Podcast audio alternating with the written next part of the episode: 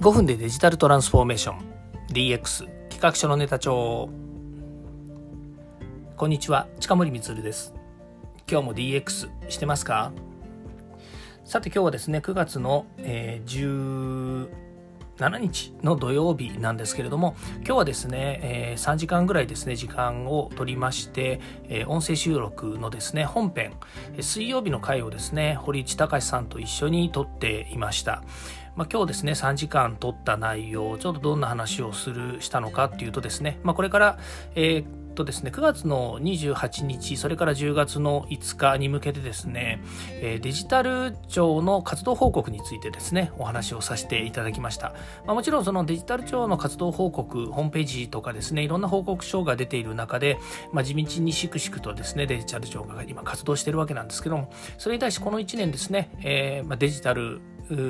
庁ができてから1年間、まあ、どんなことが起こってどんなことがま実績として上がったのかなんていうのもですね、まあ、公表されてるわけですよね、まあ、その中で、えー、これからですね、ま期待することそれから、まこのデジタル化っていうのはですね、えー、人類の、えー、歴史の中でもですねこの100年に起こっているですね大転換なわけなので、まそれね1年2年でね達成できるかっていうとそうでもなくてまたさらにですねこれから先デジタルをどんだけ活用していくのかっていうですね、ま重要なま転換期でもある。まあ、その日本がですねデジタル庁まで作ってですね、えこれから先デジタルどんどんに活用しましょうって言ってるんだからじゃあ何ができるのかということについてお話をさせていただきましたでその次がですね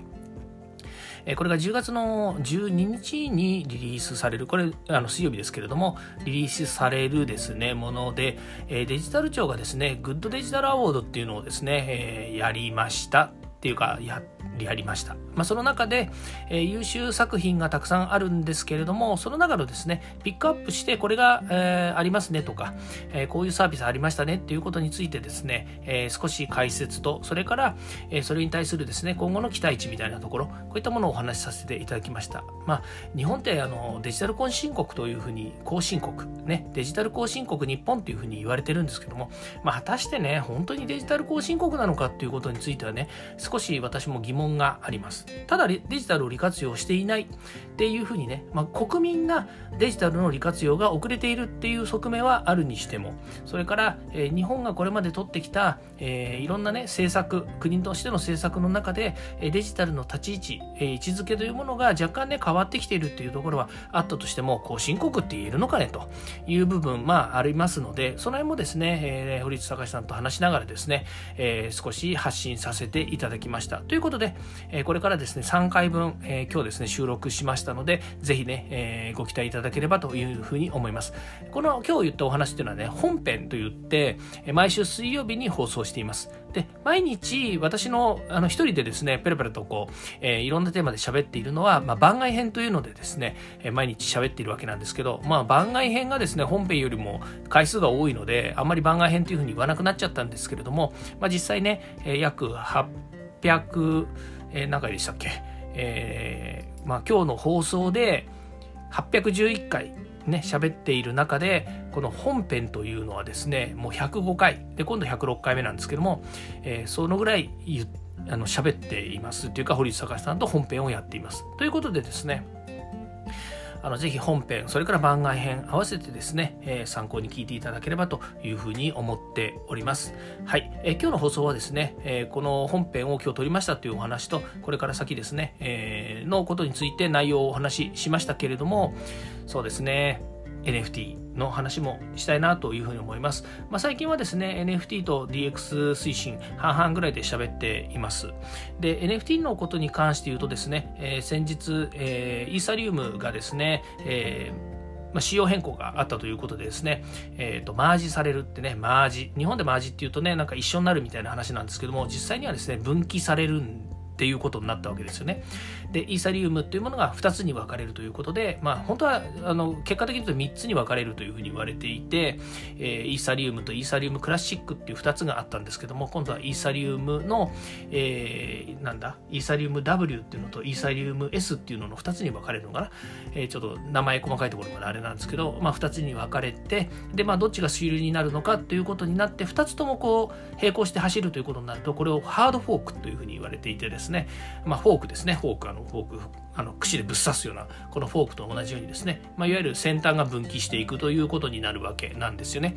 で、それがあったおかげでですね、まあ、結構ね、この、新しく始まるプロジェクトとか始まるコレクション、つまり NFT をリリースするっていうですね、リリーススケジュールをですね、この時期に合わせてたえ、プロジェクトがいくつかあるんですよね。ま、それが、え、ちょっと先に伸ばしますというのが、え、出てきています。まあ、私の知る限りでは2、3個、えー、リリースのスケジュールを変えましたって言って先に伸ばしましたっていうのがありますので、まあ、そういうですね、ことがあって、この3連休プラス3連休ですね、えー、今日から始まる17、18、19の3連休と、それから、えー、9月の23、24、25、この辺の3連休がありますので、まあ、そのあたりですね、少しこう力を貯めて、え11月ぐらいがまたラッシュが来るんですかね、リリースラッシュが来るのかななんていうふうに思いますけれども、まあ、そう、9月はそういう意味で、まあ、中から9月中旬から9月 ,9 月の後半ぐらいまではこのマージのことがありましたので少し NFT も、えー、ていうんですかね緩やかな状態っていうのかな穏やかな状態になってるのかなっていう気がしますね、まあ、そこで力を貯めてですね、えー、10月にこうラッシュだったりとかみんなのまたね活動が盛り上がってくるっていうのが期待できるのかなというふうに思います。ということでですね、えー、今日9月の17日土曜日、えーこんなお話をさせていただきました。で、これからですね、先、えー、本編は、えー、こうやってまとめて撮ってるんですけれども、えー、本編はね、あの、堀内隆さんとの対談なので、撮れる時に撮りますって言って撮ってるんですけれども、この、毎日やっている番外編なんですけども、今までね、あの、まあ、お気づきになってたかと思うんですけど、夕方撮ってたんですよね。まあ、仕事時間外に撮ってたんですけれども、まあ、これがですね、まあ、仕事の程度の差はあれですね、えー、遅れちゃったりとか、ね、もっと夜中にやってたり、撮ったりとかね、結構ね、あの、あったんですよね。でもそれでも毎日夕方に撮ろうと思って一生懸命撮ってたんですけれども、なかなかやっぱりね、あの、時間外に撮るのってね、大変なんですよね。なので、えこれからですね、なるべく午前中の空き時間、もしくはお昼の時間にですね、これから撮ろうかなというふうに思っているので、えーまあ、それ皆さんにはね、聞いてる皆さんにとってはあんまり関係のないことかもしれないんですけども、少しですね、時間的に早めに撮っていこうかなというふうに思ったりもしています。ということで、えー、近況報告でした。はい、今日も聞いていただきましてありがとうございました。ではまた。